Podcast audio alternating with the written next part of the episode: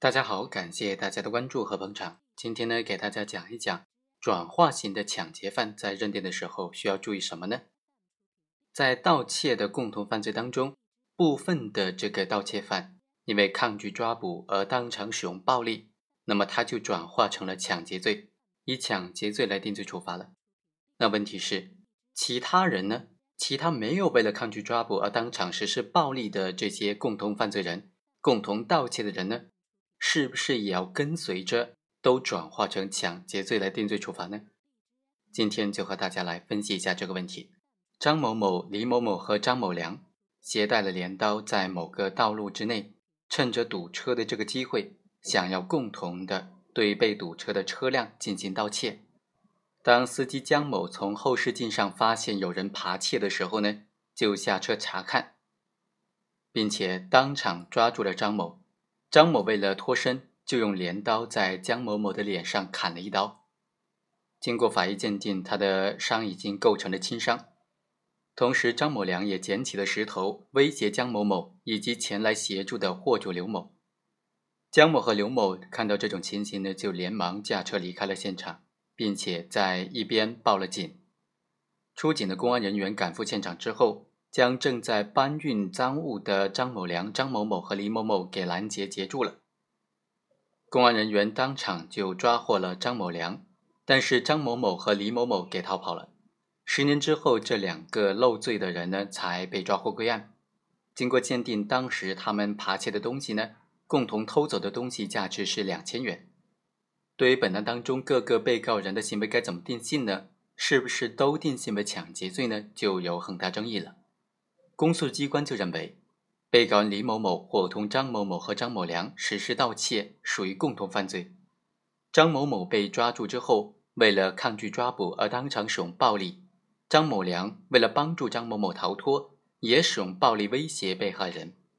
这就使得犯罪的性质从盗窃罪转化成为了抢劫罪。由于三个人的行为属于共同犯罪，李某某虽然没有当场使用暴力或者以暴力相威胁。但是也应当以抢劫罪来定罪处罚。那公诉机关的这种观点该怎么反驳呢？公诉机关的这种观点是否恰当？是否符合法律规定呢？我们来看看刑法第二百六十九条的规定：犯盗窃、诈骗、抢夺罪，为了窝藏赃物、抗拒抓捕或者毁灭罪证而当场使用暴力或者以暴力相威胁的，就按照抢劫罪来定罪处罚了。根据这条法律规定。本案当中，张某某和同案人张某良的行为已经从盗窃罪转化成了抢劫罪，这是没有争议的。但是，被告李某某的行为是否也因此由盗窃罪转化成抢劫罪呢？在共同的盗窃犯罪当中，一部分共同犯罪人使用暴力导致的犯罪的性质发生变化，从盗窃罪转化成了抢劫罪，其他的共犯的行为性质也一定会随之转化吗？我们认为啊，由盗窃罪转化成抢劫罪的特征是先窃取财物之后使用暴力。要认定各个盗窃共犯的行为是否转化成抢劫罪呢？关键是要看行为人在窃取财物之后是否当场使用暴力或者以暴力相威胁。其中呢，对部分没有当场使用暴力或者以暴力相威胁的人，那么就要看看他是否同意其他的共犯人当场使用暴力。或者以暴力相威胁了，如果是，那么他的行为就由盗窃转化成抢劫；如果不是，那么他的行为就不会发生转化，仅仅负盗窃罪的刑事责任。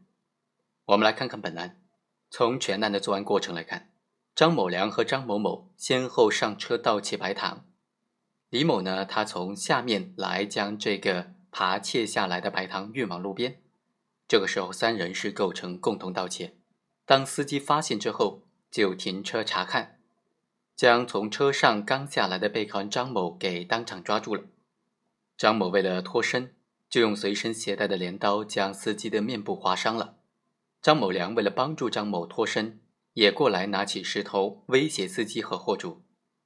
到这里呢，张某某、张某良的犯罪性质已经发生了变化了。而此时，李某某正在距离现场十几米、几十米的地方搬运这个赃物。李某某呢，既没有赶赴现场对被害人使用暴力或者以暴力相威胁，也没有对张某某、张某良使用暴力表示认同的意思表示。